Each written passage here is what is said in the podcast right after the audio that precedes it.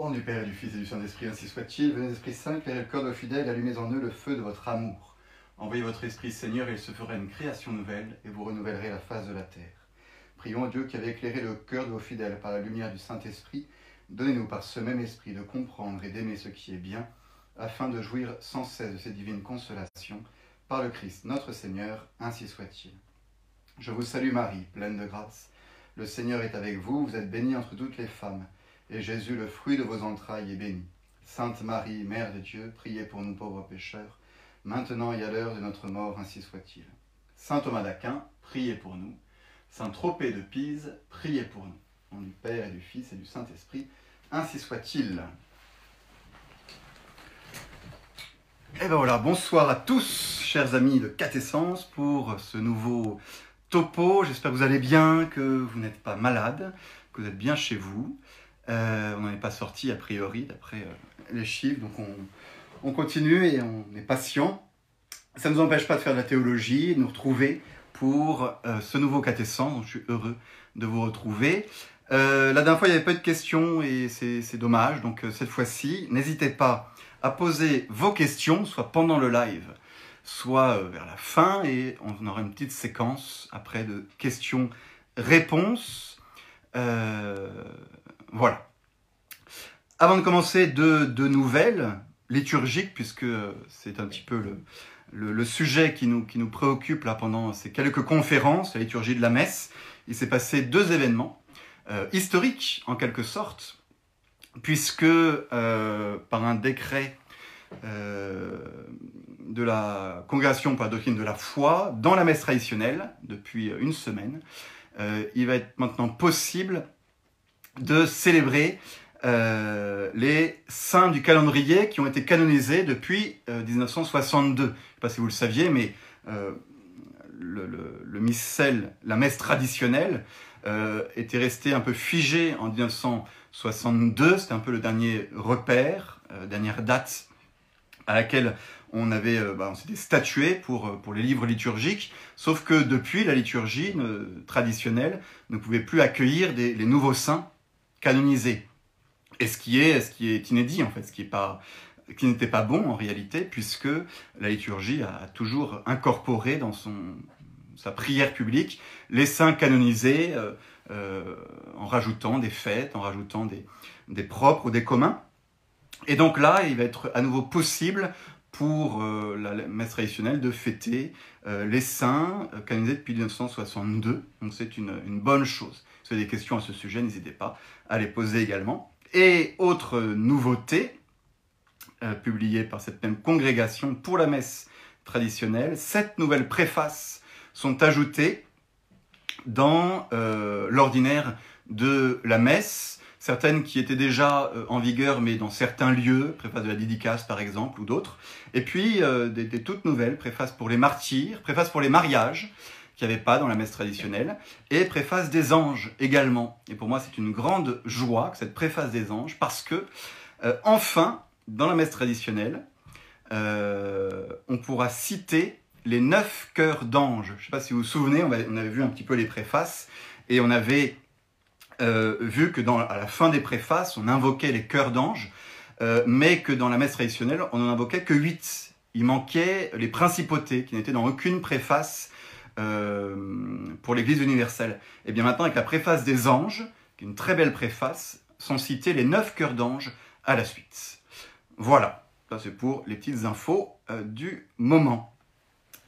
Euh, nous continuons donc notre cours, on avance. Normalement, en, deux fois, on aura terminé. Donc avant, avant Pâques, on aura fini de commenter la messe en entier. On va voir aujourd'hui du pater à la communion, euh, des moments très importants, très significatifs aussi de la messe, avec quelques petites questions polémiques. On parlera, si on a le temps à la fin, de la communion dans la main. Alors, commençons par le pater, le Notre Père. Donc nous sommes à la fin du canon euh, et le prêtre s'apprête à réciter ce qu'on appelle l'oraison dominicale aussi, la prière du Seigneur, Dominicus le Seigneur, Dominus le Seigneur. Euh, le pater est la prière chrétienne par excellence. Elle a été composée par le Christ. Hein, c'est la seule prière qui euh, nous a été donnée par Jésus lui-même. C'est la prière des baptisés, par excellence, la prière des enfants de Dieu, de ceux qui peuvent appeler Dieu notre Père. Et pour la petite histoire, autrefois, euh, le mercredi de la quatrième semaine de carême, soit mercredi dernier, les catéchumènes qui allaient être baptisés à Pâques venaient à l'église et il y avait une cérémonie de la, tradition, euh, à savoir de la transmission de trois choses, les évangiles, le symbole des apôtres et le pater. On les lisait et on les commentait devant eux. Et pour bien comprendre cette cérémonie, il faut savoir que pendant des siècles, ni le symbole des apôtres, c'est-à-dire le credo, ni le pater n'étaient écrits. Ils étaient transmis uniquement par tradition orale pour éviter la profanation. Et donc, un non baptisé, un non initié, pouvait très bien ne jamais avoir entendu la prière du Notre Père avant cette cérémonie grandiose dans laquelle on lui transmet le droit de euh, la prier aussi. C'est d'ailleurs pour cela que dans la liturgie traditionnelle, pour les mariages par exemple, pour les funérailles aussi, ou dans la bénédiction des maisons ou différents euh, euh, rites ou sacramentaux, quand il y a un pater, le prêtre le récite à voix basse, en silence. Pour, c'est l'idée de cette antique tradition de garder un certain secret sur le euh, pater réservé uniquement aux baptisés, euh, c'est-à-dire aux enfants de Dieu. Le pater, je ne vais pas vous le commenter ici, mais euh, en gros, il résume tout ce qu'on peut demander à Dieu avec sept demandes qui suivent un, mouvement similaire à celui du canon qu'on avait vu la dernière fois. On a d'abord trois demandes, les trois premières demandes qui s'adressent à Dieu et qui sont pour la glorification de Dieu ou l'action de grâce des choses de Dieu. Donc, qui regarde Dieu, on s'occupe d'abord de lui avant de s'occuper de nous. Comme dans le canon, vous vous souvenez, c'est d'abord pour la gloire de Dieu et ensuite c'est pour le salut des hommes. Donc d'abord la gloire de Dieu, en trois demandes, et ensuite quatre demandes euh, descendantes, si vous voulez, euh, de demandes de grâce pour nous, pour les hommes. Avec, au milieu de ces sept demandes, la demande centrale, qui est euh, la demande du pain. Donnez-nous aujourd'hui notre pain de chaque jour et qui se réfère à l'Eucharistie. Et c'est pour ça que le, canon, le pater notamment, a été placé au milieu de la messe, parce qu'il est une préparation à l'Eucharistie. Il est là pour attiser notre désir de communier. Donnez-nous le pain dont nous avons besoin, le pain quotidien. Et il y a aussi la demande qui, qui suit, pardonnez-nous nos offenses comme nous pardonnons à ceux qui nous ont offensés et qui se veut aussi une préparation à la communion. L'idée, on demande d'être purifié de nos péchés avant de recevoir la Sainte Communion. Et ça fait référence à une parole importante de l'Évangile en Matthieu 5, 23, vous l'avez peut-être. Donc, lorsque tu vas présenter ton offrande à l'autel, lorsque, dans, l'idée antique, c'est lorsque tu vas offrir au temple, Jésus il parle aux Juifs pour cela, mais ça s'adresse à nous lorsque vous allez à la messe, tout simplement, que vous allez présenter votre offrande à l'autel, si là tu te souviens que ton frère a quelque chose contre toi, laisse ton offrande là, devant l'autel, et va d'abord te réconcilier avec ton frère, et ensuite tu pourras venir présenter ton offrande. Donc cette, cette formule pardonnez nos offenses, que nous pardonnons à ceux qui nous ont offensés, elle est centrale dans l'économie du sacrifice de la messe pour observer cette demande du Christ de nous réconcilier d'abord avec notre frère avant d'offrir le saint sacrifice. Et on reverra ce thème-là juste avant la communion. Euh, je voudrais juste m'arrêter sur euh, l'introduction euh, qui ouvre le pater. Le prêtre dit à voix haute, éclairé par le commandement du Sauveur et formé par l'enseignement d'un Dieu, nous osons dire. Et cette phrase, nous osons, on ose dire notre Père, elle a un sens très important. C'est une formule magnifique qu'on passe trop souvent euh, sous silence, auquel on ne fait pas attention, euh, qui nous montre que le pater, le Notre Père, est une prière d'une rare audace. Il y a une audace réelle à dire à Dieu Notre Père. Et l'idée est vraiment de nous introduire dans la sacralité, le respect pour cette prière. En effet, comment est-ce qu'on va oser dire à Dieu qu'il est notre Père? C'est très important parce que nous, le Pater, on le dit euh, tous les jours, on, le dit comme une prière commune, et on fait peut-être plus attention au sens même de ces mots. On appelle Dieu, la divinité, euh, la transcendante divinité, on l'appelle notre Père. Quel païen a osé jamais appeler euh, ces dieux leur Père? C'est le signe d'une, ça veut dire qu'on est leur enfant. c'est le signe d'une intimité avec la divinité, d'une relation de père à enfant qui en soi, si on a bien compris qui était Dieu, est inimaginable. C'est pour ça d'ailleurs qu'Aristote pensait qu'il ne pouvait pas y avoir euh, euh, d'amitié entre Dieu et les hommes, et donc pas de charité, puisque Dieu, bah, c'est transcendant et que nous, on est des créatures toutes petites et en dessous. Une telle inégalité entre nous et Dieu fait qu'il ne peut pas y avoir de relation d'amour, encore moins de relation filiale. Dieu est le tout autre, le transcendant, le lointain. Et voilà qu'avec l'évangile, avec le message du Christ, Dieu devient notre Père. Et il y a une audace extraordinaire à oser appeler Dieu notre Père. Et si nous osons appeler Dieu notre Père, c'est bien parce que le Christ nous a demandé de le faire. Quand vous priez, dites notre Père. Et c'est fort de ce commandement du Seigneur, sans ce commandement, on n'oserait jamais dire une telle chose, fort de ce commandement du Sauveur, que nous osons dire notre Père. C'est pourquoi, vous l'avez saisi, que le Pater est la prière des baptisés uniquement. Aucun non baptisé ne peut en vérité appeler Dieu son Père. Ah, c'est très important. La paternité divine, c'est le pendant de l'adoption filiale qui se passe au moment du baptême.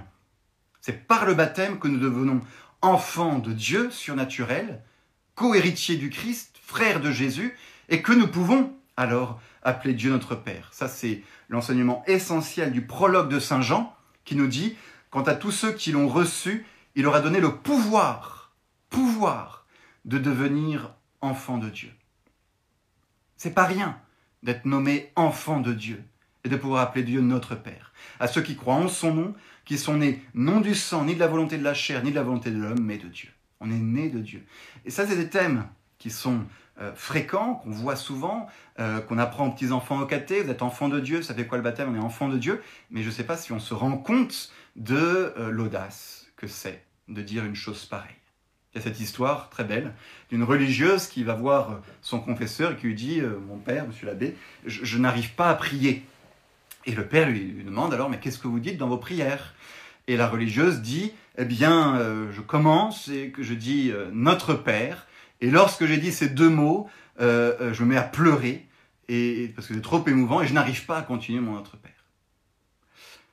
Et est-ce que nous, lorsqu'on dit le Pater, quand on dit Notre Père dans le chapelet ou le matin quand on se lève, est-ce que nous, ça nous émeut autant que cette petite religieuse, qui était sans doute plus sainte, bien plus sainte que nous? Hein, Qu'il faut retrouver cette grandeur d'appeler Dieu notre Père, oui, il y a une vraie audace à le faire. Voilà ce que nous apprend euh, l'introduction que le prêtre lit. Alors le pater était récité autrefois juste vers la fin de la messe, après la fraction, juste avant la communion. Et c'est Saint Grégoire le Grand qui va faire déplacer le pater pour le mettre juste après le canon, un peu comme une continuité du canon, pour le mettre à une place plus centrale dans la messe.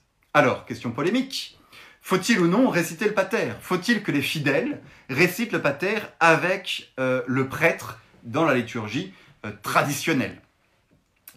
Euh, En Occident, la tradition de ne pas chanter le pater est extrêmement ancienne. Elle vient de Grégoire le Grand lui-même, celui qui a déplacé le pater pour mettre proche du canon, nous informe au VIe siècle donc que la prière du Seigneur, le pater, chez les Grecs est dite par tout le peuple, dans toute la liturgie orientale, le peuple l'a dit en entier, chez nous, chez les, chez les latins, par le prêtre seul. Saint Augustin également nous dit, dans l'Église, on récite chaque jour à l'autel de Dieu cette oraison dominicale que les fidèles écoutent. Donc, il y a une certaine tradition à ne pas chanter le pater dans la liturgie euh, latine. Et dans la messe de 62, c'est également écrit dans les rubriques. Euh, à part ça, à part ça, mais je vais essayer de vous dire que ce n'est pas rien, ça. Euh, à part ça, je n'ai aucun argument théologique pour vous dire s'il faut chanter le pater ou non. Hein, les, orientaux le font tous, et les latins, euh, on ne devrait pas le faire, on ne le fait pas normalement. Certains vont dire que euh, le prêtre le récite seul parce qu'il représente le Christ qu'il enseigne à ses apôtres. ça se tient, mais c'est pas un absolu euh, en soi. Hein. Le Christ nous l'a enseigné à nous tous, on pourrait tous le dire. D'autres euh, vont dire, c'est peut-être plus fort, que euh, le pater a été déplacé par Saint Grégoire le Grand, mis près du canon, et comme une continuation du canon, puisque le prêtre dit le canon tout seul, il dit aussi le pater tout seul. Ça se défend un peu plus. Mais en réalité, il n'y a aucun argument euh, fondamental pour dire il faut chanter le pater ou il ne faut pas chanter le pater. En tout cas, un argument théologique fort. Non, pas que l'argument, dans la messe traditionnelle, euh, c'est le rite, tout simplement. C'est le rite. Euh, c'est la tradition qui nous fournit cette habitude de ne pas chanter le pater, et le rite euh, ben, ne nous appartient pas. Et si, chez les tradis, entre guillemets, et moi le premier, on est pour que le pater ne soit pas chanté par les fidèles, mais simplement chanté par le prêtre, c'est moins pour un argument théologique de profondeur que pour dire je n'ai pas le pouvoir de changer le rite. Si moi, prêtre, je commence à, trafiquer mon rite et à dire ah bah ça je préférais, je pense que c'est plus sympa qu'on chante tous ensemble, donc on chante tous ensemble, c'est là que c'est quelque chose qui, à mon avis, n'est pas, n'est pas un bon esprit dans la liturgie euh, de se dire bah, ça, ça je vais changer, ça je vais changer, ça je prends, ça je garde. Non, ou je, je fabrique ma liturgie. Ce qui a été quand même un peu le, le, fer de lance de, de, la réforme. On a un peu construit la liturgie comme on le sentait, euh, sans faire trop attention à la grande tradition de l'Église qui, depuis le VIe siècle, euh, ne le chante pas. Ne le chante pas. Donc cette tradition, par elle-même, a un poids. Elle a un poids de transmission. Elle a un poids d'autorité que moi, euh, je ne vais pas m'amuser à changer comme cela. Donc je dirais c'est ça l'argument pour lequel on change, on chante pas le pater, c'est que nous recevons la liturgie telle qu'elle est et que nous la recevons ainsi. Et le respect de la rubrique, la rubrique c'est ce qui est en rouge dans le missel, que le prêtre ne lit pas, mais ce qui dit ce que le prêtre doit faire. Le respect de la rubrique est un élément très important de l'attitude humble du prêtre qui euh, reçoit la liturgie. Seul, euh, voilà, c'est pas à lui de transformer sa messe. Bon. Après, on vous dira qu'il y a des indultes dans certaines régions. on peut rentrer dans le détail, mais en gros, l'idée, elle est, là, si vous l'avez euh, senti. Bien. Ensuite, on a, je vous ai mis les, feuilles euh, pour expliquer le texte en dessous, là, dans, le fil de la, description. ensuite, on a ce qu'on appelle l'embolisme, ça veut dire une prière dans laquelle le prêtre développe la dernière prière du pater, celle Libera nos Malo, délivrez-nous du mal. Et le prêtre développe cette idée, délivrez-nous du mal, Seigneur, de tous maux passés, présents et à venir. Et par intercession de la bienheureuse et glorieuse Marie, Mère de Dieu, toujours vierge, de vos bienheureux apôtres Pierre et Paul et André, et de tous les saints, daignez nous accorder la paix. Vous voyez, encore une mention de la paix, on va y revenir plusieurs fois. La paix en notre temps, qu'avec le soutien de votre miséricorde, nous soyons à jamais délivrés du péché et préservés de toutes sortes de troubles. Belle prière qui demande à la fois la paix intérieure, hein, la, paix, de l'âme, la paix du cœur, et aussi la paix extérieure, délivrer des troubles. Euh, non, la paix intérieure, c'est délivrer du péché, et la paix extérieure, délivrer des troubles. voilà, la paix compris comme étant un fruit de l'Eucharistie, un fruit de la messe. Normalement, quand on sort de la messe, on est en paix. Et la messe nous a apaisés, réellement. Elle nous délivre des tensions intérieures du péché et elle appelle à l'unité de l'Église et du monde par, l'Eucharistie. C'est tous des thèmes très importants pour la fin de, la messe. Ensuite, on a deux actions euh, importantes, extrêmement anciennes, que sont la fraction et la commixion. Voyons d'abord la fraction. Le prêtre prend l'hostie entre ses mains et au-dessus de la patène, il la euh, coupe en deux. Il la fractionne en deux. Il pose euh, la moitié droite sur la patène, il ne garde que la gauche, qu'il met au-dessus du calice ça se fait au-dessus du calice, la fraction, qu'il met au-dessus du calice, et il fractionne un petit bout de la partie gauche. Il garde le petit bout dans sa main droite et il pose le bout de la main gauche sur la patène. Il se retrouve donc avec une parcelle, une petite parcelle de l'hostie, l'hostie ayant été coupée en, en trois. Et en faisant cela, il dit, par notre Seigneur Jésus-Christ, votre Fils, qui est en Dieu, vit et règne avec vous dans l'unité du Saint-Esprit. Et ensuite, avec le petit bout, il va faire trois signes de croix sur le calice en disant La paix du Seigneur soit toujours avec vous. Encore une fois, la paix qui est demandée euh, pour, euh, dans ces rites. Alors, quelle est l'idée de la fraction? On verra la commission ensuite. La fraction, d'abord, ça nous vient directement de l'Évangile. Hein. C'est le Christ qui bénit le pain, le rompit et le donna à ses apôtres en disant. Et donc le prêtre, comme le Christ, rompt le pain euh, à son image. Au début même, dans la liturgie, on appelait la messe la fraction du pain. Et c'est à la fraction du pain que les pèlerins d'Emmaüs ont reconnu euh, Jésus. Donc c'est un, souvenir de ce que le Christ a fait. À ça s'ajoute une idée euh, pratique, ancienne. C'est, vous vous souvenez, les, les fidèles apportaient le pain à la messe. Des pains, des vrais pains, euh, qui étaient pris sur des plateaux, montés à l'autel et consacrés euh, pour euh, devenir l'Eucharistie. Et ces pains, eh ben, pour donner la communion à la il fallait bah, tous les rompre en des portions bah, plus petites pour pouvoir communier avec. Et donc il y avait ce rite de la fraction de tous les pains qui, qui avait lieu. Depuis que, à partir du Xe siècle, on utilise des petites hosties, euh, déjà bah, prédécoupé, si vous voulez, déjà à taille de, pour la communion. Il n'y a plus besoin de découper euh, euh, les pains pour la communion, mais on a gardé ce rituel de la fraction quand même par souvenir du Christ. Et puis il y a aussi une idée symbolique très forte, qui là est plus bah, spirituelle, c'est l'image de ce corps du Christ déchiré, brisé par nos péchés. Et tout ce thème-là du cœur brisé, euh, il faut relire Isaïe 53, on est dans le temps de la Passion, c'est vraiment les textes à relire, on en parlera quand on parlera de l'agonie vendredi, euh, euh, de ce corps qui a été broyé, brisé par le péché des hommes, eh bien, dans la fraction du pain, on essaye de, nous souvenir, c'est ce à quoi on peut penser quand on voit le prêtre fractionner l'hostie, bah, Jésus a vraiment été brisé à cause de nous. il a souffert un déchirement intérieur et dans ses membres à cause de nous. Faites bien attention, hein, c'est symbolique uniquement, puisque le corps de Jésus, euh, dans l'hostie, ne subit rien. Il est glorieux euh, au ciel, et dans l'hostie, il n'est pas vraiment coupé en deux, c'est symbolique, puisqu'il est présent entièrement dans les trois parcelles, finalement, de, de l'hostie.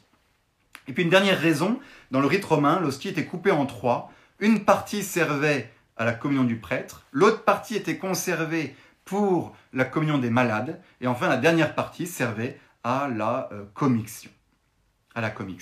Alors cette commixion, qu'est-ce que c'est? C'est euh, le moment où le prêtre, après avoir fait trois signes de croix avec la petite parcelle, la laisse tomber dans le calice et récite cette prière que le mélange sacramentel, ec commixio, ah, c'est ça le mélange, commixio, du corps et du sang de notre Seigneur Jésus-Christ que nous allons recevoir, nous serve pour la vie éternelle, ainsi soit-il.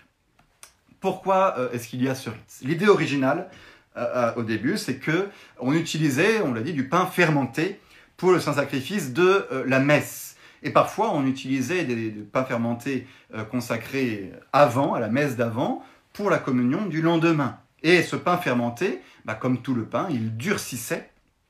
Et donc, pour la communion, on le ramollissait en le trempant dans, dans le sang, dans le vin, dans le sang du Christ. C'est ce qu'on retrouve dans la communion sous les deux espèces par intinction, vous savez, euh, chez les orientaux, où on trempe le pain dans le vin et ensuite on donne le, corps dans le sang, on a compris, et ensuite on donne cette communion euh, aux, fidèles. Ça c'est le symbole, on va dire, historique, mais le symbole spirituel qui est extrêmement important, de ce rassemblement du corps et du sang du Christ avant la communion, c'est d'exprimer la résurrection de Jésus. Hein.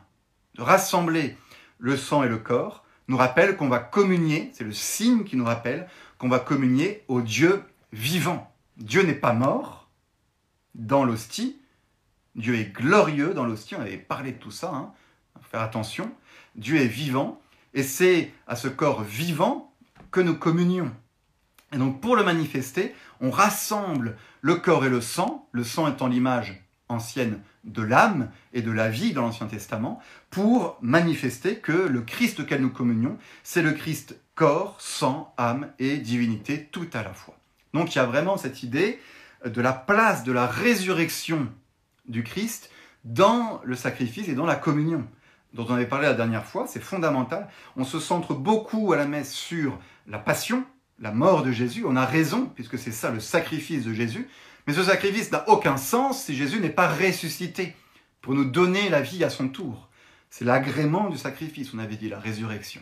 Et donc du coup, oui, on se rappelle de la résurrection, et on se rappelle qu'on communie au corps ressuscité et non pas au corps mort de Jésus, en unifiant le corps et le sang. Voilà.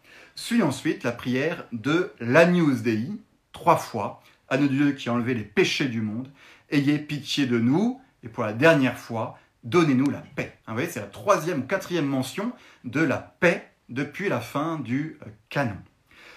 L'agneau de Dieu est, vous, le savez bien, le symbole christique par excellence. On le trouve euh, dès le sacrifice d'Abraham, hein, Isaac qui demande à son père où trouverons-nous l'agneau pour le sacrifice? Et, et, Abraham qui répond Dieu y pourvoira, ce qui est un écho à l'agneau de Dieu qui est le Christ.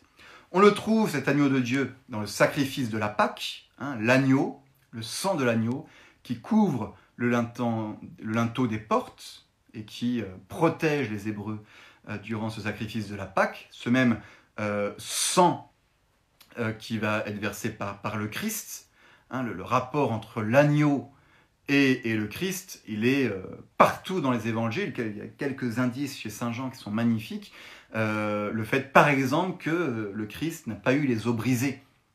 Saint Jean dit, on ne lui a pas brisé les os, on a percé euh, d'une lance Jésus, mais on n'a pas brisé les os. Et Saint Jean dit, bah, c'est pour accomplir la prophétie, aucun de ces os ne, sera brisé. Mais de qui on parle?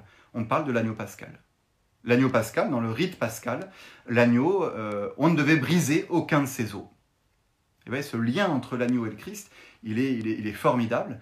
Euh, on retrouve l'agneau dans Isaïe, Isaïe 53, donc dans la grande prophétie du serviteur souffrant dont on parlera vendredi, euh, maltraité, il s'humilie, il n'ouvre pas la bouche, comme un agneau conduit à l'abattoir, comme une brebis muette devant les tondeurs, il n'ouvre pas la bouche. Et là, on a un écho avec Saint Jean, encore une fois, dans sa passion, où il nous dit que et Jésus tachebat, et Jésus se taisait, hein, écho direct à cet agneau silencieux qui est conduit à l'abattoir et qui n'ouvre pas la bouche. Voilà.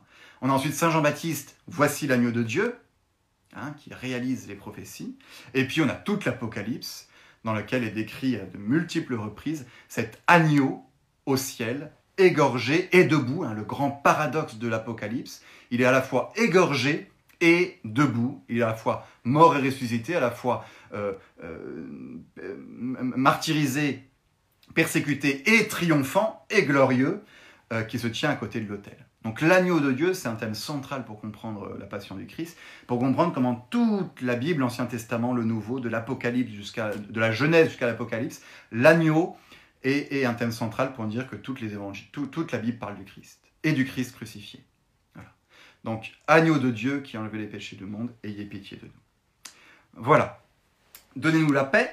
Et du coup, suite à cette demande, eh bien, on va avoir le rite de la paix avec cette première prière euh, du prêtre. Vous savez, il va dire trois prières après, euh, après la news Dei, mais elles ne sont pas à mettre toutes dans le même euh, registre. La première, elle est concentrée sur le rite de la paix, si bien que quand on ne donne pas la paix à la messe, quand on ne donne pas la paix liturgiquement, à la messe des morts ou le jeudi saint, on saute cette prière et on passe directement à la suivante. Cette prière, c'est Seigneur Jésus-Christ qui avait dit à vos apôtres, c'est la paix que je vous laisse en héritage, c'est ma paix que je vous donne. Ne regardez pas mes péchés, mais la foi de votre Église. Daignez, comme vous l'avez voulu, lui donner la paix et la rassembler dans l'unité. Vous qui êtes en Dieu, vivez et régnez dans tous les siècles des siècles, ainsi soit-il. L'idée, là encore, est d'obéir à cette euh, demande du Christ de Matthieu 5. Euh, quand tu offres ton offrande, va d'abord te réconcilier avec, ton frère. Euh, cette paix auquel on fait, on fait écho, c'est celle dont parle le Christ dans le, la grande prière sacerdotale du jeudi saint. Je ne vous donne, c'est la paix. Je vous laisse la paix, je vous donne ma paix. Je ne vous la donne pas comme le monde vous la donne. Que votre cœur ne se trouble pas, qu'il ne s'alarme pas. Donc il y a une paix du Christ qui est euh, autre que la paix du monde. Et ça, il faut bien saisir cette idée-là, euh, que la paix du Christ n'est pas la même que celle du monde. L'unité du Christ n'est pas la même que celle du monde. Euh, la paix du monde, c'est l'absence d'opposition, c'est l'absence de, de, difficultés, c'est l'absence de, troubles. La paix du Christ, c'est autre chose. C'est la paix intérieure, qui peut d'ailleurs se composer avec euh, des troubles et des, difficultés que, nous vivons. Je crois qu'il y a tout un thème à développer, que je ne vais pas avoir le temps de développer ici, sur ce qu'est la paix euh, dans le christianisme. Euh, parce qu'on nous dit souvent, vous les, chrétiens, vous, vous par exemple, lorsque vous, vous affirmez la vérité du Christ, euh, lorsque vous affirmez euh, qu'on n'a pas le droit de faire ci, qu'on n'a pas le droit de faire ça, en fait, vous, vous troublez notre paix à nous, la paix du monde. Vous êtes des troubles faits, et c'est des choses qu'on a entendues hein, lorsque les chrétiens manifestent euh, contre la PMA, contre la GPA. c'est nous qui mettons le bazar, quoi. Et on devrait plutôt laisser les gens tranquilles, les gens faire comme ils, comme ils le veulent, etc. Eh bien, eh bien non. Eh bien non. La paix du Christ, ce n'est pas une absence de, de, de troubles et d'opposition. Hein, c'est cette paix du Christ aussi qui s'associe avec ce que Jésus nous dit, je suis venu apporter euh, un, glaive sur la terre. Hein, je ne suis pas venu apporter la paix, mais le glaive. Euh, le glaive de la vérité aussi. Je suis venu euh, diviser le père contre son fils, l'époux contre sa femme. tous, tous ces thèmes-là sont à mettre ensemble pour saisir ce qu'est vraiment la paix chrétienne, à savoir la paix intérieure, la paix, l'absence du péché, euh, et, de l'animosité ou de, la violence. Mais ça n'empêche pas euh, de rappeler la vérité, par exemple. Saint Augustin a un très beau texte que je vous livre là-dessus, sur euh, la paix. La paix de toute chose est la tranquillité de l'ordre. Hein S'il n'y a pas d'ordre, il ne peut pas y avoir de paix. Une paix dans le désordre, ça n'existe pas. Il faut d'abord qu'il y ait un ordre, et l'ordre, c'est quoi? Bah, C'est Dieu au-dessus, ensuite l'homme, et c'est l'observance de la loi de Dieu qui est l'ordre. Et c'est dans cet ordre-là qu'il y aura une paix. L'ordre est la disposition de chaque chose mise à sa place. La paix, c'est toujours Saint Augustin, est cette même disposition conservée sans trouble et gardée sans déplacement. Hein, le péché, c'est l'inverse de la paix. C'est le refus de faire les choses selon l'ordre qui est prévu euh, par Dieu. La paix du corps est le sage tempérament de toutes les parties qui la composent. La paix de l'âme est l'accord bien réglé de ses pensées et de ses actions. La paix entre les hommes est la concorde basée sur des mœurs pures et des lois équitables. C'est ça l'ordre. Une paix dans l'ordre. La paix d'une famille, d'une ville, d'un État, de la société tout entière est le juste équilibre du commandement et de l'obéissance entre les membres de la maison, de la cité et du royaume. Foutez-moi la paix, ça n'a rien à voir avec la paix du Christ. L'ordre, au contraire, est la base de la paix. La paix entre les hommes et Dieu consiste dans la soumission à sa loi, réglée par une foi sincère et véritable, toujours saint Augustin.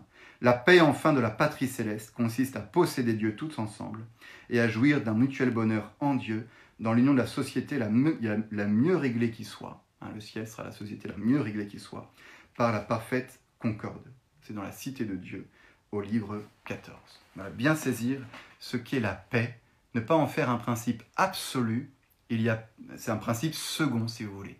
La paix arrive lorsqu'il y a d'abord l'ordre, et l'ordre de la vérité notamment, de la loi, et, euh, du respect de la règle, qui euh, en, en termes théologiques s'appelle la bonne action.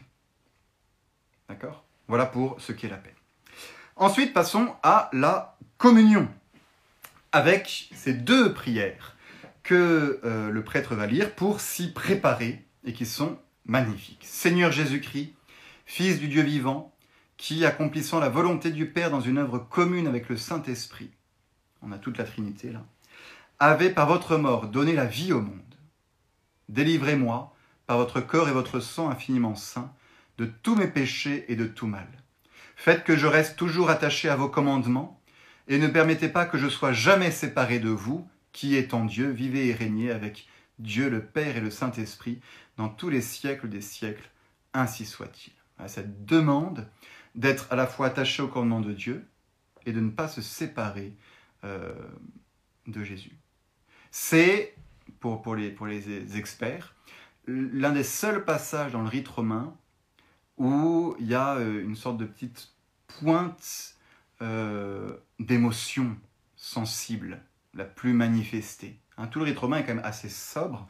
Il dit les choses de manière très, très, euh, très simple, des choses magnifiques, extrêmement profondes de manière très simple. Et là, il y a cette ne permettez pas que je sois jamais séparé de vous, qui est, qui, qui est magnifique comme, comme expression et qui est vraiment le, le désir qui doit nous animer quand on va à la messe, de permettre qu'on soit jamais séparé du Christ, et qui fait écho à cette belle prière dans Romains 8, 35, qui nous séparera de l'amour du Christ? Sera-ce la tribulation, l'angoisse, la persécution, la faim, la nullité, le péril, l'épée? À cause de toi, on, met, on nous met à mort tous les jours, on nous regarde comme des brebis destinées à la boucherie, mais dans toutes ces choses, nous sommes vainqueurs. Et j'ai l'assurance, j'ai l'assurance, dit Saint Paul, que ni la mort, ni la vie, ni les anges, ni les dominations, ni les choses présentes, ni les choses à venir, ni les puissances, ni la hauteur, ni la profondeur, ni aucune autre créature ne pourra nous séparer de l'amour de Dieu manifesté en Jésus-Christ notre Seigneur. Et si nous ne sommes pas séparés de l'amour de Dieu, eh bien tout va bien. Je crois que c'est la seule demande qui valent vraiment le coup d'être faite à Dieu, qu'on ne soit jamais séparé de lui. Quand on est avec lui, tout va bien. Quand on n'est plus avec lui, tout va mal. Ça, très émouvant parce que c'était, euh, on avait un vieux prêtre au séminaire qui euh, avait été euh, prisonnier de guerre pendant la Seconde Guerre mondiale et qui avait tenu durant toute sa, toute sa captivité par cette phrase-là. Et à chaque fois qu'il commençait une conférence pour nous expliquer sa vie, parce qu'il nous parlait souvent de ce qu'il avait vécu justement, il commençait par ça, qui nous séparera de l'amour du Christ. Et il avait vécu cette, cette réalité que même dans la guerre, même dans l'épreuve, bah, tant qu'on est avec le Christ, ça va bien. C'est vraiment la demande qu'on peut faire avant la communion. Ne jamais être séparé euh, du Christ par le péché. La deuxième prière, si j'ose recevoir votre corps malgré mon indignité, Seigneur Jésus-Christ, que cela n'entraîne pour moi ni jugement ni condamnation, mais par votre miséricorde, que cela me serve de sauvegarde et de remède pour l'âme et pour le corps. Vous qui êtes en Dieu, vivez et régnez avec Dieu le Père et le Saint-Esprit dans les siècles des siècles. Euh, cette deuxième euh, euh, prière d'avant la communion fait écho à ce qu'on trouve chez Saint Paul, 1 Corinthiens 11. Le fait de manger indignement. Que cela que communier n'entraîne pas pour moi condamnation. Ça peut être, sembler étrange, parce que communier, bah, c'est plutôt être uni, c'est plutôt une grâce. Mais non, communier peut aussi entraîner pour nous condamnation. Il faut en être conscient. C'est dans, dans, dans, Saint Paul, chaque fois que vous mangez ce pain et buvez cette coupe, vous proclamez, la mort du Seigneur jusqu'à ce qu'il vienne. Et celui qui aura mangé le pain ou bu la coupe du Seigneur d'une manière indigne devra répondre du corps et du sang du Seigneur, que chacun s'examine que chacun s'examine avant de manger de ce pain et de boire de cette coupe. Voilà ce qu'il y a derrière cette prière, cet examen. Est-ce que je peux véritablement manger le pain et boire la coupe? Que celui qui mange et boit, mange et boit son propre jugement s'il ne discerne pas le corps du Seigneur. C'est vraiment important ce thème-là, surtout aujourd'hui, parce que euh, a l'impression que euh, communier est devenu un acte euh, automatique quand on va à la messe ce qui n'est pas vrai. Hein.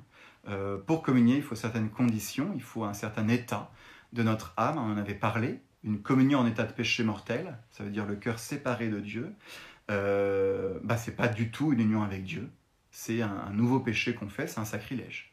C'est un sacrilège parce que euh, on, pose un signe et on fait exactement l'inverse, c'est-à-dire qu'on est séparé de lui.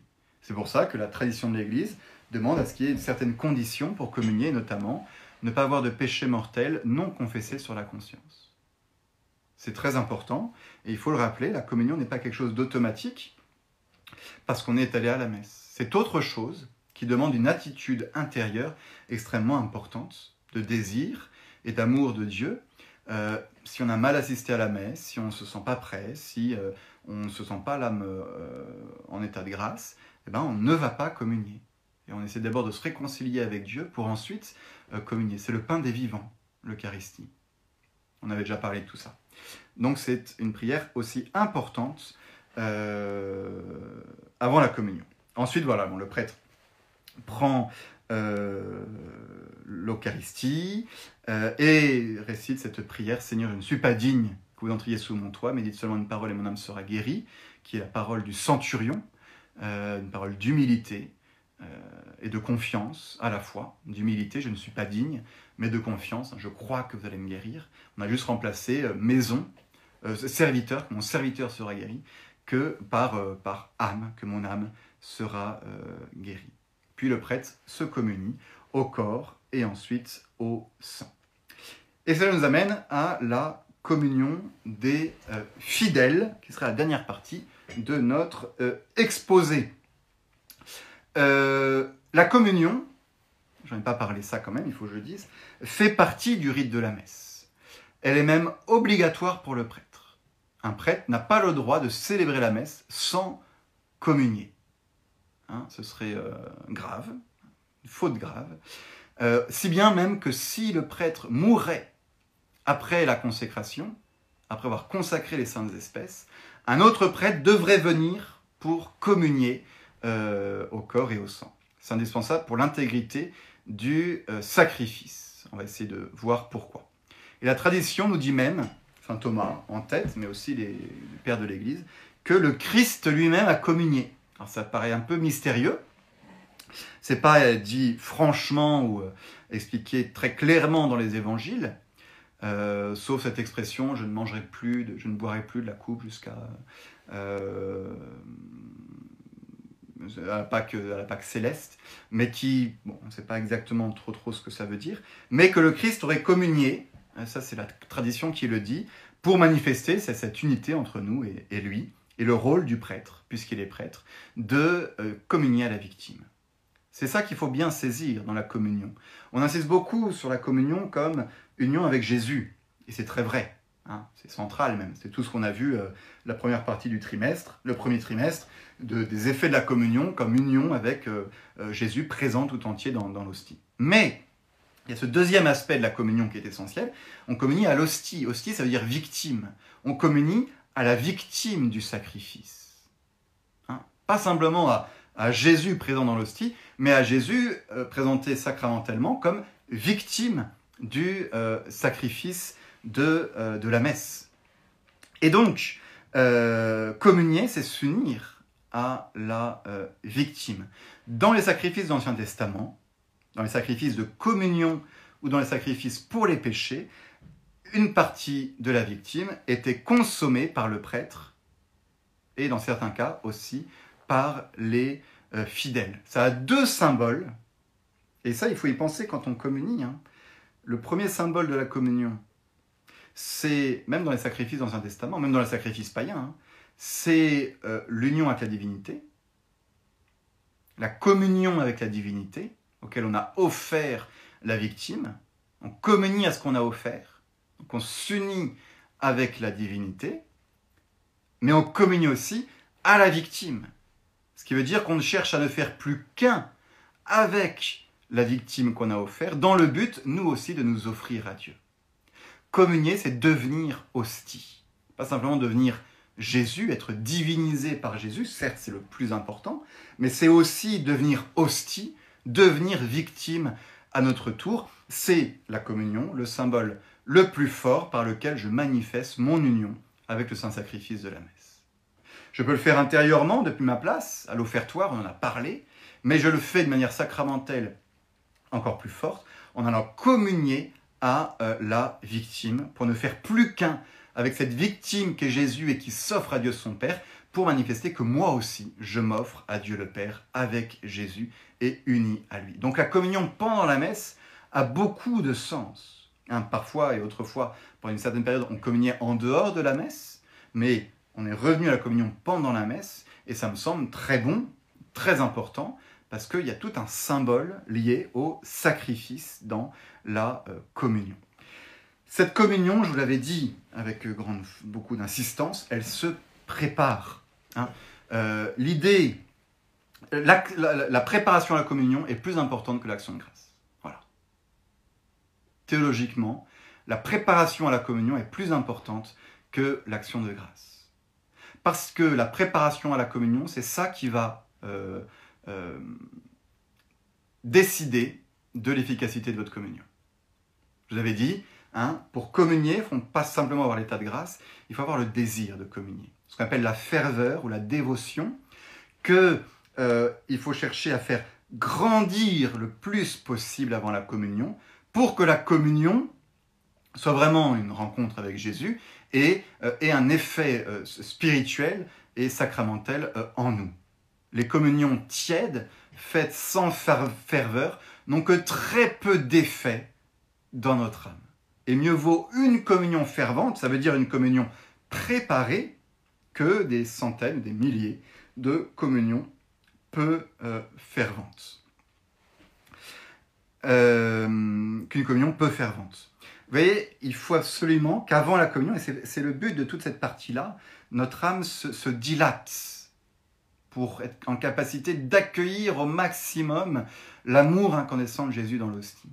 Si notre âme reste toute rétrécie, eh bien Jésus n'a pas la place de venir euh, agir en nous. Donc la préparation à la communion est essentielle. Si on sent qu'on n'est pas assez préparé, qu'on n'a pas assez de désir de communier, il faut mieux, à mon avis, parfois, pas aller communier pour que le lendemain on se dise bah, j'ai vraiment envie d'aller communier et que la communion soit vraiment efficace et, et fervente. Plus l'âme dilate sa capacité de réception de l'Eucharistie par l'amour, la dévotion, plus abondamment elle sera abreuvée par l'amour du Christ. C'est pourquoi, dit saint Thomas d'Aquin, pas moi, hein, la préparation à la communion est plus importante même que l'action de grâce. L'action de grâce est importante, certes, hein, attention, on la verra la prochaine fois, mais la préparation, elle est euh, fondamentale. Et la meilleure préparation à communion, c'est l'assistance à la messe, et c'est d'essayer de suivre ces belles prières que lit le prêtre avant la communion.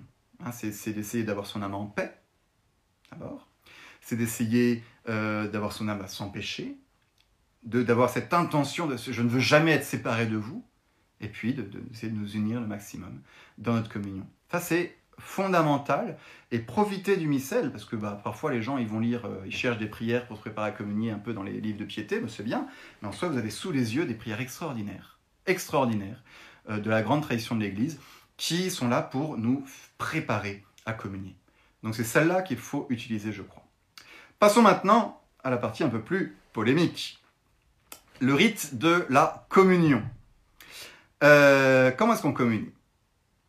Autrefois, autrefois, le diacre, ça ne se fait plus, le diacre avant la communion disait Sancta Sanctis, ça veut dire les choses saintes pour les saints, c'est-à-dire que pour les pas saints, bah, pas de choses saintes. En gros, si vous voulez communier, bah, il faut que votre âme soit pure. C'est un rappel de cela. Il disait aussi, sinon, euh, hors d'ici les impies.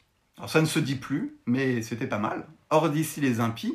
Hein, on, se rappelle, la sacralité de l'hostie, euh, n'importe qui ne, communie pas. Il faut être saint dans notre âme pour pouvoir communier. il y avait ce, grand respect de l'hostie, il y est toujours bien entendu, euh, pour pouvoir communier. Or d'ici les impies, j'aurais dire ça de temps en temps, avant la communion, hein, ça, serait pas mal. Alors comment communiait-on? Historiquement, au début, euh, les hommes communiaient dans la main. Oh, voilà, et oui. Au IVe siècle, Cyril de Jérusalem nous dit Lorsque tu t'avances, ne marche pas les mains grandes ouvertes devant toi, mais fais de ta main gauche un trône pour la droite, qui doit recevoir le roi. Si au paquet, là, qui... Oh, il est plein de cœur. Lorsque tu t'avances, ne marche pas les mains grandes ouvertes, mais fais de ta main gauche un trône pour la droite, qui doit recevoir le roi. Puis recourbe en creux la paume de celle-ci et prends possession du corps du Christ en disant Amen. Alors, avec le plus grand soin, sanctifie tes yeux par le contact du corps sacré et consomme-le, mais prends garde de n'en rien laisser tomber, car ce qui t'échapperait serait comme quelque chose de tes propres membres qui se perdrait. Hein, on oublie souvent cette deuxième partie de la phrase sociale de Jérusalem. Ce qui t'échapperait serait comme un de tes propres membres qui se perdrait. Dis-moi, si on t'avait donné de la poudre d'or, combien serais-tu soigneux de la tenir, veillant à ce que rien ne t'échappât ni ne se perdît? Donc, en effet, dans les premiers temps de l'Église, la communion sur la main était euh, le mode ordinaire pour les hommes. Pour les hommes. Mais déjà, ce qu'on ne fait pas aujourd'hui, les fidèles devaient obligatoirement se laver les mains avant en entrant dans l'église. Et cette communion dans la main, vous l'avez senti, était liée avec une attention toute particulière à la moindre parcelle, puisque euh, chaque, ne rien laisser tomber, la poudre d'or, puisque chacune de ces parcelles, bah, c'est comme notre propre membre. C'est comme si on arrachait notre propre membre, dit Cyril de Jérusalem, si on le laisse tomber. Bah, c'est pas rien, ça. Euh, les femmes, elles, ne communiaient pas directement sur les mains. Ah, et non. Elles communiaient sur un linge appelé le dominical, posé sur leurs mains, et c'est l'origine de la nappe de communion. Donc vous voyez déjà, pour euh, essayer d'être un peu précis, le rite de communion des premiers siècles n'est pas le même que le rite de la communion dans la main qu'on a aujourd'hui. Si on voulait être vraiment strict, si on voulait vraiment être traditionnel au sens, parce que c'est ça l'idée, il faut revenir au truc qu'on faisait au premier temps. D'accord? Bah Les femmes ne communient pas comme les hommes. Déjà. Voyons si ça passe. Ok Bon, ça c'est une première, une première chose. Et après, ce qui est important quand même, c'est que après le IVe siècle, sous l'influence d'une conscience et d'un respect croissant pour la Sainte Eucharistie, et notamment d'une conception plus euh, poussée de la présence de Jésus dans les parcelles, dans les moindres petites parcelles de l'hostie. Ce qui est venu progressivement, avec la théologie en fait, hein, qui s'est demandé est-ce que Jésus est présent uniquement dans le morceau de pain, et quand on le découpe, est-ce qu'il est présent aussi dans les parcelles? Eh bien, sous l'influence d'un respect croissant de la Sainte Eucharistie, la communion sur la langue vient remplacer celle de la main. Tant en Orient qu'en Occident, le rite va évoluer. Et au IXe siècle, la communion sur la langue est établie euh, partout. Ce que je veux vous lire, pour vous aider à réfléchir tout simplement, à être conscient du problème en fait, de ce qui s'est passé, c'est le texte qui a euh, autorisé euh, la communion dans la main dans le rite en 1969. S'appelle l'instruction Memoriale Dominum. C'est le seul texte officiel dans lequel euh, la communion dans la main, enfin qui, statue sur la communion dans la main. Je vous le lis, mais je pourrais m'arrêter après parce que je crois vraiment que ce texte parle de lui-même quant à, l'abus réel aujourd'hui de la communion dans la main. Ces dernières années, c'est, je, le défends euh, fermement, hein. j'ai euh, aucune, crainte là-dessus. Ça me semble vraiment être l'un des, un, grand drame. Aujourd'hui, la communion dans la main. Il y a une phrase de, euh, Mère Teresa, alors je ne sais pas si elle est vraie, donc c'est pour ça que je suis prudent, dans laquelle elle dit, Mère Teresa, que, que la communion dans la main lui paraît être l'un des plus grands drames liturgiques. J'ai pas vu si c'était vrai ou pas, c'est une phrase qu'on sort souvent. Euh, je vous lis l'instruction quand même. Ces dernières années, donc on est en 1969, ces dernières années, la participation plus, plus complète à la célébration eucharistique exprimée par la communion sacramentelle a suscité là, ça et là le désir de revenir à l'usage ancien, c'est clair, on a bien vu, c'est un usage ancien, de déposer le pain eucharistique dans la main du fidèle, lequel se communie lui-même en le portant à la bouche.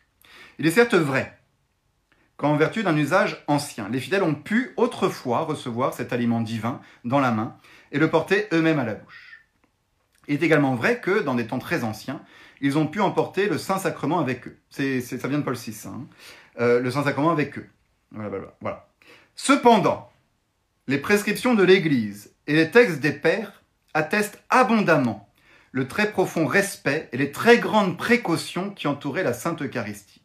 Ainsi que personne ne mange cette chair s'il ne l'a auparavant adorée, et à quiconque la mange est adressé cet avertissement, reçoit ceci en veillant à n'en rien perdre. C'est en effet le corps du Christ. Là, il cite les pères de l'Église, Augustin, Saint Cyril et Saint Hippolyte. Par la suite, par la suite. Et vous voyez la raison pour laquelle on est passé à la communion sur la langue. Lorsque la vérité et l'efficacité du mystère eucharistique, ainsi que la présence du Christ en lui, ont été plus approfondies, on a mieux ressenti le respect dû à ce très saint sacrement et l'humilité avec laquelle il doit être reçu et la coutume s'est établie alors que ce soit le ministre lui-même qui dépose sur la langue du communion une parcelle du pain consacré. C'est bien parce que on a ressenti un respect plus grand qu'on est passé à ce mode et qu'on a supprimé le précédent. Ce que je veux dire, c'est que euh, communier dans la main au premier siècle, il n'y a, aucun problème.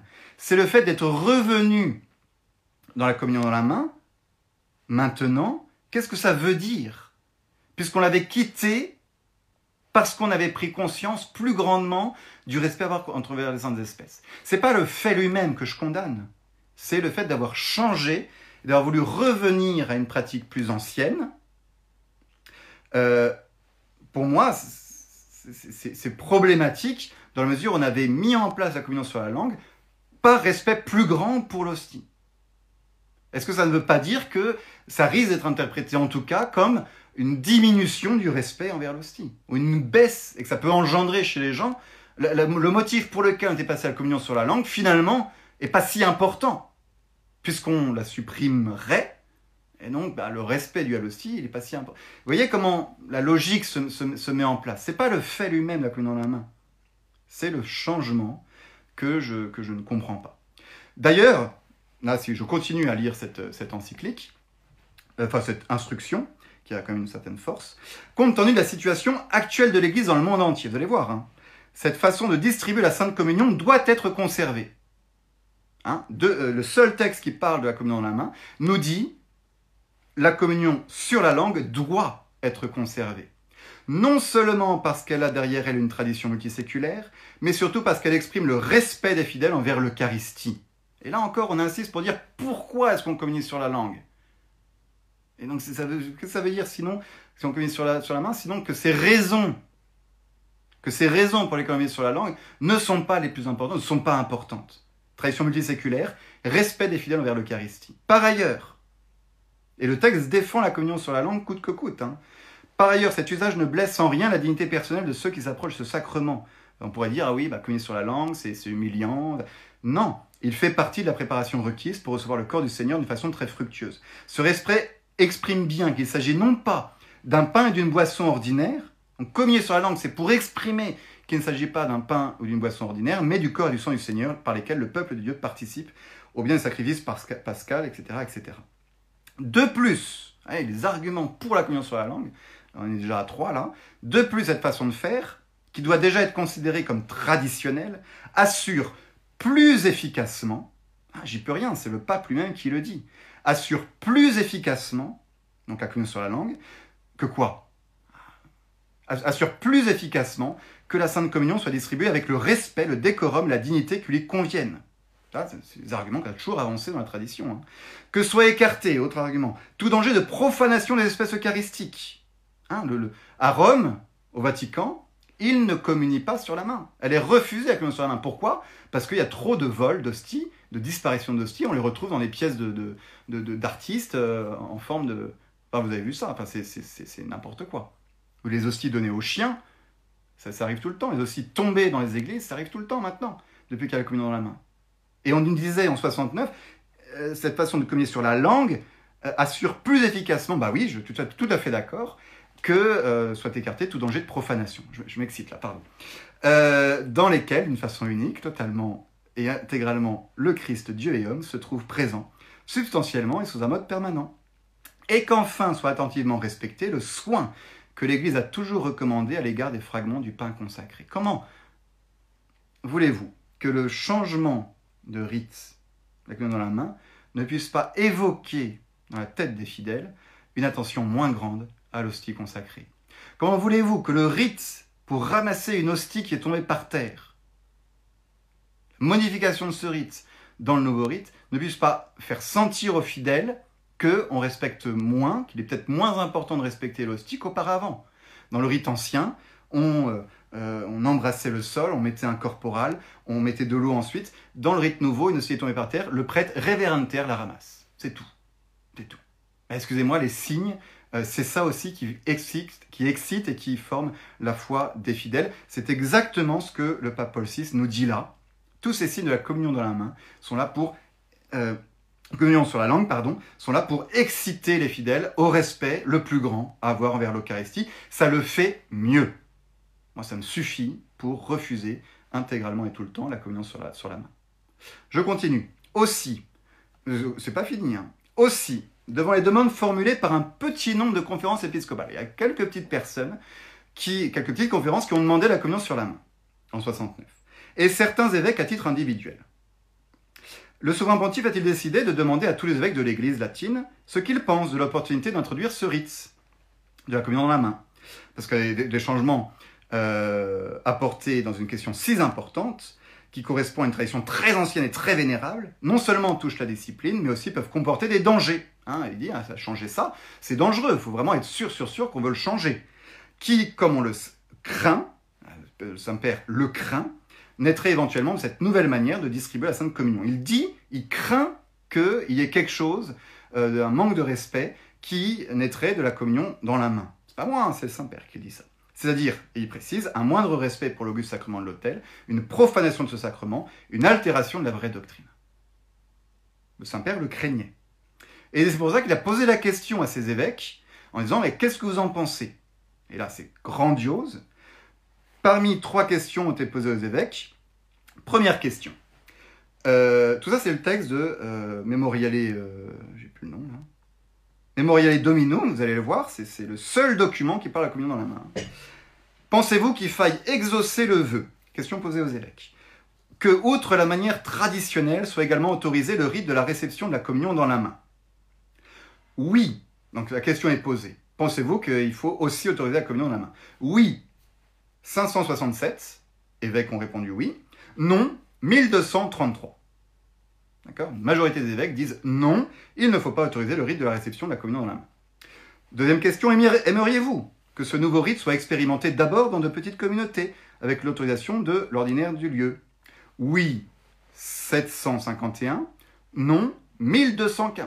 Majorité d'évêques qui ne veulent pas que ce rite soit expérimenté dans des petites églises. Pensez-vous que même après une bonne préparation catéchétique, les fidèles accepteraient volontiers ce nouveau rite? Alors, grosse erreur. Euh, parce que les évêques, à l'époque, disaient bah, euh, oui, ils vont l'accepter. 835 euh, réponses. Non, ils n'accepteront pas. il faut surtout pas. 1185 réponses. Commentaire de ces réponses. Ces réponses montrent donc qu'une forte majorité d'évêques estiment que rien ne doit être changé à la discipline actuelle et que si on la changeait, cela offenserait le sentiment et la sensibilité spirituelle de ces évêques et de nombreux fidèles statut, si on met la communion dans la main, ça va choquer la sensibilité des évêques et des fidèles. C'est pourquoi, compte tenu des remarques et des conseils de ceux que l'Esprit Saint a constitués intendant pour gouverner les églises, eu égard à la gravité du sujet et à la valeur des arguments invoqués, le souverain pontife n'a pas pensé devoir changer la façon traditionnelle de distribuer la Sainte Communion aux fidèles.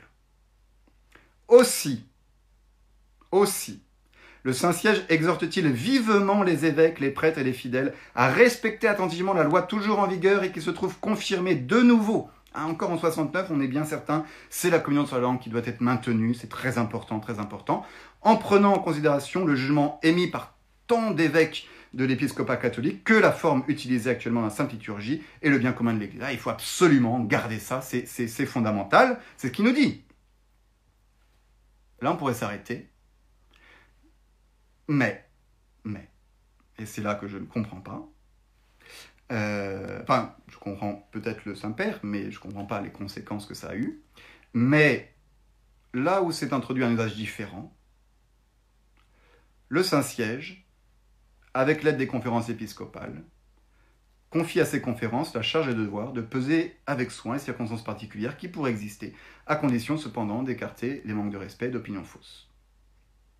C'est un peu la, petite note en bas du contrat. Tout le contrat vous dit euh, c'est fondamental de, garder la, communion sur la langue. Il explique, tous les arguments sont là. Les arguments des tradis pour la communion sur la langue, c'est ceux, du pape Paul VI. Euh, on n'a rien inventé. Tout avait été dit, on en est tout à fait conscient, on n'a rien inventé de plus. Et puis la petite note qui dit, bah, en fait, si vous pensez que vous pouvez faire différemment, faites-le. Et bam, cette porte ouverte, cette porte ouverte, dans le mouvement de la réforme qui est un moment de destruction, euh, a fait que la communion sur la main est devenue euh, le mode euh, ordinaire. Alors qu'il n'est là, alors que là, tout le texte dit qu'il n'est pas bon de le prendre, qu'il n'est pas bon de le prendre, et qu'il peut être simplement toléré si jamais ça se faisait déjà. Pour certaines raisons. Donc voilà, moi, je vous transmets ça. Je ne vais, vais pas développer plus, j'ai tous les arguments pour la défense de la communion sur la langue sont, sont, sont, là, sont donnés par le pape. Et donc, euh, moi, je les, je les conserve. Et je pense qu'il n'est pas bon, euh, tout comme le pape Paul VI le pensait, euh, je pense avec lui qu'il n'est pas bon de changer ce mode ordinaire de la communion. il faut garder la communion sur la langue. C'est, ça me semble fondamental pour la foi des chrétiens dans l'Eucharistie. Alors attention, parce que là, on va avoir des questions. Je ne juge, j'ai déjà répété plusieurs fois, je ne juge absolument pas la foi de la personne qui va communier sur la, main et qui et dans les dispositions les plus, grandes, et sans doute plus grandes que les miennes, ou qu'un fidèle tradit, pas qu'un tradit est plus saint qu'un pas tradit, qu'un quelqu'un qui met sur la langue est plus saint qu'un autre. Non, je c'est pas ça que je dis. J'espère que vous ne, me, le pensez pas, enfin que ne jugez pas là-dessus. Ce que je critique, moi, c'est le rite en lui-même. C'est pas telle ou telle personne qui applique ce rite avec la plus grande dévotion possible. De même pour la messe Paul VI, hein des prêtres qui s'appellent Paul VI avec une énorme sainteté, une très grande sainteté, plus grande que la mienne, avec une foi dans le sacrifice plus grande que Tout à fait. Tout à fait possible et même tout à fait euh, euh, probable. Il n'y a aucun doute là-dessus. Vous voyez, c'est le rite lui-même, le rite qui parle objectivement, le rite qui veut dire des choses, le rite qui, pour la majorité des gens, exprime des choses aussi, le rite qui euh, développe la foi des fidèles. Eh bien, avoir modifié ce rite de la communion, je crois, a eu une répercussion sur la foi des fidèles en général dans l'Eucharistie. Et si aujourd'hui, et si aujourd'hui on a une majorité de chrétiens qui, aux États-Unis, le chiffre est sorti, qui ne croient plus dans la présence réelle, je pense, je m'avance, mais je pense vraiment que la réforme euh, de certains rites, la suppression de, certains, euh, de certaines pratiques, d'un certain pratiques respectueuses, extérieures et sensibles, est pour quelque chose. Pour quelque chose. Qu'on ne purifie plus les linges sacrés, les vases sacrés, qu'on donne la communion exclusivement sur la main, qu'on ne fasse plus attention, qu'on ne demande plus aux gens de faire attention aux parcelles. Euh, on ne leur dit pas qu'ils doivent se laver les mains après, qu'ils doivent se laver les mains avant. Euh, on ne prêche plus sur la. Il y a quelque chose qui n'est plus là, et le rite le, porte aussi, et je crois que ça a des conséquences sur la, sur la, foi, la foi du monde. Voilà ma, vision personnelle, qui, me harcèle avec plein de cœur là encore. Euh, chers amis, j'en ai fini. Mais, euh, et donc la prochaine fois, on verra l'action de grâce et la fin de la messe. On aura terminé tout ça. Mais vous pouvez me poser maintenant des questions si vous voulez. Euh, je crois que j'en ai vu passer quelques-unes. Alors c'est parti. On va se mettre tout là-haut. C'est pas très pratique à regarder là-dessus, mais bon.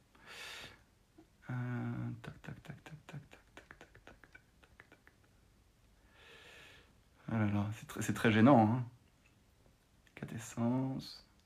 Cette prière est magnifique. Elle est également reprise dans la prière publique pour l'unité de l'unité, la prière sur, de l'unité, la première prière de, euh, avant la communion. D'où vient la concélébration dans le rite ordinaire Je ne vais pas me lancer là-dedans parce que j'en ai déjà parlé. Je vous renvoie euh, pour la concélébration. J'ai déjà fait un, topo dessus. Ça nous prendrait un peu de temps. Euh, j'ai déjà fait un topo dessus il y a trois ou quatre euh, séances. Après, si vous voulez me poser des questions en privé, n'hésitez pas. Mais ça me prendrait quand même beaucoup, de temps pour, pour parler de la, la, concélébration. Pouvez-vous donner les références de la phrase de Saint Paul concernant le corps du Christ et le fait d'en être digne? Oui, bien sûr, je vous les redonne. C'est 1 Corinthiens 11. Attendez, 1 Corinthiens 11, 27, 29. Un élément très important. Et est-ce qu'il n'y avait pas une autre question en dessous? Ah, C'est tout. Pourquoi la communion était différente entre les hommes et les femmes? Euh, Alors là, je, je, je, ne sais pas. Je ne sais pas. J'ai une petite idée qui est liée euh, sans doute à, la, société de l'époque. La société de l'époque, hein, où euh, les hommes et les femmes euh, étaient séparés dans l'Église. Hein, il y avait le côté des hommes et le côté des femmes. Et, je pense que le contact de la main du prêtre avec la main de la femme était inenvisageable. Je, m'avance peut-être, hein, mais je pense qu'il y, a quelque chose de, ce niveau-là, à mon avis. Les femmes devaient être voilées. et par exemple, j'ai ça en tête parce que je sais que dans les baptêmes, euh, le, prêtre ne, pouvait pas faire les onctions aux femmes non plus. Il les faisait. Donc euh, c'est le contact, à mon avis, entre euh, la, femme et, le prêtre qui était pas possible. Et c'est une, c'était le rôle des diaconesses du coup en fait de d'autres femmes consacrées, rien à voir avec le, diaconat, de faire les onctions des catéchumènes femmes. ça, c'est antique. Et donc, du coup, je pense que pour la communion, il y a un peu la même idée d'éviter le contact entre la femme et le prêtre dans des motifs de chasteté, je pense. Bonsoir, monsieur l'abbé. Concernant le pater, est-il dit que le pape Pie XII a autorisé les fidèles à chanter avec le prêtre? Partant de là, n'est-il pas plus aisé de parler d'un choix entre deux possibilités plutôt que de modification du rite Les deux vécus en France. Oui, alors j'aimerais bien trouver ce texte parce que je sais qu'il existe. Je l'ai dit, je sais que dans certains diocèses, c'était autorisé. En tout cas, moi, dans le missel que j'ouvre et que j'utilise, euh, il est marqué euh, que le, prêtre ne chante, pas, ne chante pas le pater. Donc cette permission de Paul VI, est-ce qu'elle s'étend euh, au monde entier? Est-ce qu'elle s'étend pour certains diocèses? De, de Pie XII, pardon. Je sais que le texte, qu'il y a un texte qui en parle, parce que le missel du Barou s'en fait l'écho, mais j'ai jamais vu le texte, jamais eu le texte sous les yeux. Donc si jamais vous me le trouvez, je veux bien, je veux bien. Là, ce serait, ce serait euh, une, comme vous avez bien compris mon argumentaire, il, se limite uniquement à euh, bah, ce que l'Église nous demande de faire dans le rite. Hein. Donc, euh, si le rite change, je ne vais pas en faire un, fromage. Sinon, c'est peut-être pas tout à fait traditionnel, mais, mais en tout cas, donc j'aimerais bien avoir ce texte si vous le trouvez. Merci beaucoup sur le fait de limiter l'accès à la communion au moment où l'on se sent bien préparé. Celui qui s'abstient de la communion parce qu'il ne se trouve pas fervent ressemble à celui qui, ayant froid, ne veut pas s'approcher du feu pour se chauffer, disait Gerson. Bien que vous sentiez tiède et sans dévotion, ne laissez pas de communier avec confiance, car plus vous êtes malade, plus vous avez besoin de médecins. Saint Bonaventure. Qu'en pensez-vous? Ah, j'en pense plein de choses. C'est euh, très intéressant comme question. Je ne sais pas si tout le monde la voit. Deux citations qui nous disent si vous vous sentez, euh, euh, si vous, sentez froid, n'approchez pas. Je ferai moi une distinction entre, et je crois qu'elle est importante, entre qu'est-ce que la ferveur en réalité? Je crois que ce n'est pas un sentiment, ce sont des actes. Et donc, pour essayer de, de tout réunir ensemble, être fervent, avoir un désir de communier, ce n'est pas nécessairement euh, en ressentir le désir. Ou ressentir une chaleur, une, euh, flamme en nous, le côté sentiment. Hein. Euh, ça, saint Thomas fait bien les distinctions. avoir l'ardeur de communier est un acte volontaire, qui ne va pas nécessairement s'accompagner de sentiments. Donc en effet, euh, vous faites bien, Florence, de revenir là-dessus. C'est pour bien comprendre mon propos. Euh, on ne va pas communier uniquement lorsqu'on sent qu'on a le cœur qui bat la chamade et qui est plein d'ardeur euh, brûlant pour, Jésus. On peut aller communier, même si on a justement le cœur un peu qui nous semble très sec, très froid, mais on peut même avoir, ben, on peut avoir développé notre ardeur sans en ressentir un effet sensible. Un se préparer à la communion volontairement, ben, c'est poser des actes volontaires. On va peut-être en ressentir quelque chose, mais on va peut-être pas les ressentir. Et ces actes volontaires, c'est quoi? C'est un acte de demande de pardon de nos péchés, c'est un acte d'espérance, c'est un acte de foi dans la présence réelle, c'est un acte de charité dans, le Christ. Hein Et je crois que se préparer à la communion, le, côté indispensable de préparer la communion, c'est euh, d'avoir, de manière euh, absolument importante, posé ces actes euh, spirituels de contrition, de, tout ça, et, et, volontaires. Et c'est ça qui fait grandir notre ardeur et qui fait qu'on peut communier, qu'on en ressente les fruits ou non. C'est un peu comme à la confession. On ne demande pas au pénitent de sentir le regret de ses péchés on lui demande de poser l'acte volontaire de regret de ses péchés, qui se traduit notamment par la volonté de ne pas recommencer. Donc je crois que c'est en distinguant bien le sentiment de l'ardeur spirituelle qu'on va réussir à combiner ce que je vous ai dit et ces deux très belles citations que vous me citez de, Gerson et de, Saint Bonaventure. Euh, je crois. donc l'image avec la confession est, parlante. Certains vont se confesser avec et pleurent à chaudes larmes et, et, ont le cœur complètement contrit, écrabouillé et, c'est voilà et puis. Et, d'autres vont se confesser, ils ressentent rien, mais, mais ils regrettent tout autant, voire plus, parce qu'ils posent un acte de volonté ferme et, définitif.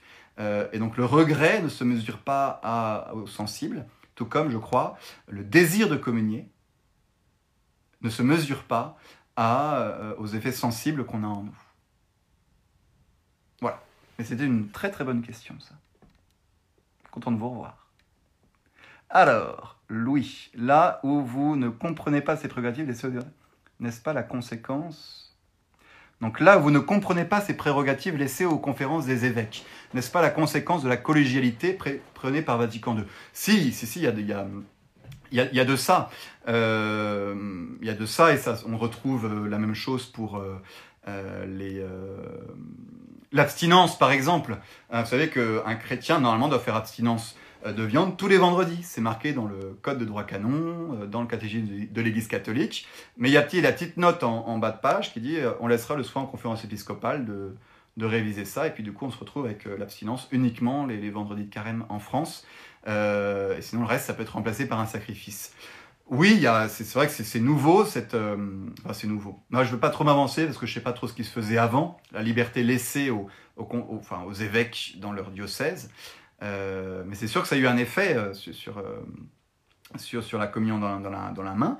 On a le pape qui nous dit bah, il faut garder la communion sur la langue, et qui l'argumente. Et puis, du jour au lendemain, tout de suite après, on passe tous à la communion dans la main. C'est bien qu'aujourd'hui, la communion sur la langue euh, apparaît comme euh, une sorte de, une sorte de, nostalgie de certains qui, euh, par, orgueil, prétendent Mais non, non, non, on est totalement fidèle au texte du, Saint-Père qui, nous dit que c'est mieux. Ah, J'y peux rien. Dans le texte, c'est dit que c'est mieux. Hein. Ah, si, relisez-le. Dans le texte, on dit c'est mieux de communier sur la langue. Donc euh, bah voilà, moi je préfère faire ce qu'il y a de mieux. Pourquoi le rite ordinaire a réuni les prières de la communion du prêtre et celles des fidèles? Ah, ah. oui, ça j'en ai pas parlé non plus. Euh, bah, chaque polémique en son temps, j'aurais envie de dire. Pourquoi le rite ordinaire a réuni les prières de la communion du prêtre et celles des fidèles? Il y a sans doute des raisons euh, qui m'échappent. Hein, je, préfère, euh, le penser. Mais euh, moi, j'ai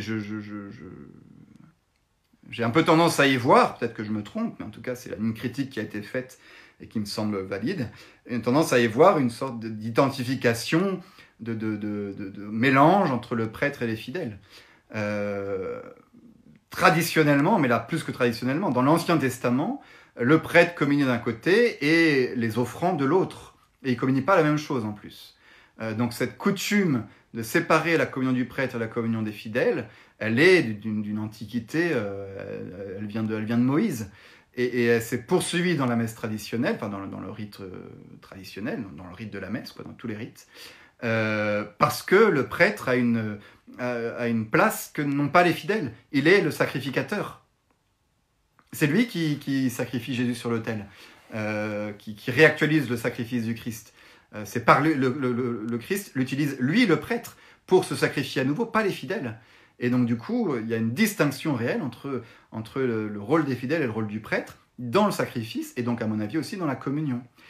Et, je pense que euh, parce que on voyait moins, on a fait diminuer un peu l'aspect sacrificiel de la messe, que cette distinction entre le sacerdoce du prêtre et euh, le sacerdoce commun des fidèles dont on a parlé une dernière fois euh, euh, s'estompe malheureusement. En tout cas, le fait d'avoir tout mis ensemble bah, tend à, à faire que ça s'estompe. donc c'est dommage. C'est dommage. Moi, je suis pas pour. Hein. Mais il y a peut-être une autre raison qui a été évoquée, mise en avant, mais je, la, je la discerne pas. Merci Camille. 1 Corinthiens, vous répondez à Aude. De même pour le confiteur avant la communion, est-ce de la même période euh, Oui, oui, oui, c'est de la même période. C'est, pour moi, il a été supprimé euh, dans le missel de 62, le confiteur avant la communion, pour la messe chantée, je crois, et pour la messe basse. parce que bah, c'est bon, les raisons sont peut-être un peu plus complexes liturgiquement. Est-ce que c'est une répétition de, ce confiteur qu'on a déjà dit dans la, messe basse en tout cas, les fidèles l'ont déjà dit, donc le dire deux fois, ils ont peut-être jugé qu'il n'était pas bon de le répéter. Moi, je, je trouve que c'était bien qu'il y ait les deux. Pourquoi est-ce qu'il y a un confiteur avant la communion? Parce qu'en fait, autrefois, la communion était dite en dehors de la messe, et donc il fallait un confiteur propre à la communion. En remettant le rite de communion dans la messe, on l'a remis intégralement avec son confiteur, et certains se sont dit, bah, c'est un peu bête de laisser, mettre, de laisser le confiteur alors qu'il est déjà dit au début de la messe. Donc euh, certains ont voulu le supprimer. Je n'en je, vais, pas, vais pas un absolu, du coup, d'abord parce qu'il est plus prescrit en soi, euh, et puis parce qu'on a, certains l'ont déjà dit au début de la messe, le confiteor. En revanche, c'est vrai qu'il manifeste bien euh, cette, euh, cette préparation prochaine, immédiate à la communion, de demande de pardon de nos péchés. donc je trouve que c'est pas mal. Je trouve que c'est pas mal de, l'avoir là, à ce moment-là. Pourvu que, pourvu que les gens le disent bien. enfin, c'est une, horreur à la messe en latin d'avoir les gens qui baragouinent leur confiteor à celui qui, à ira plus vite.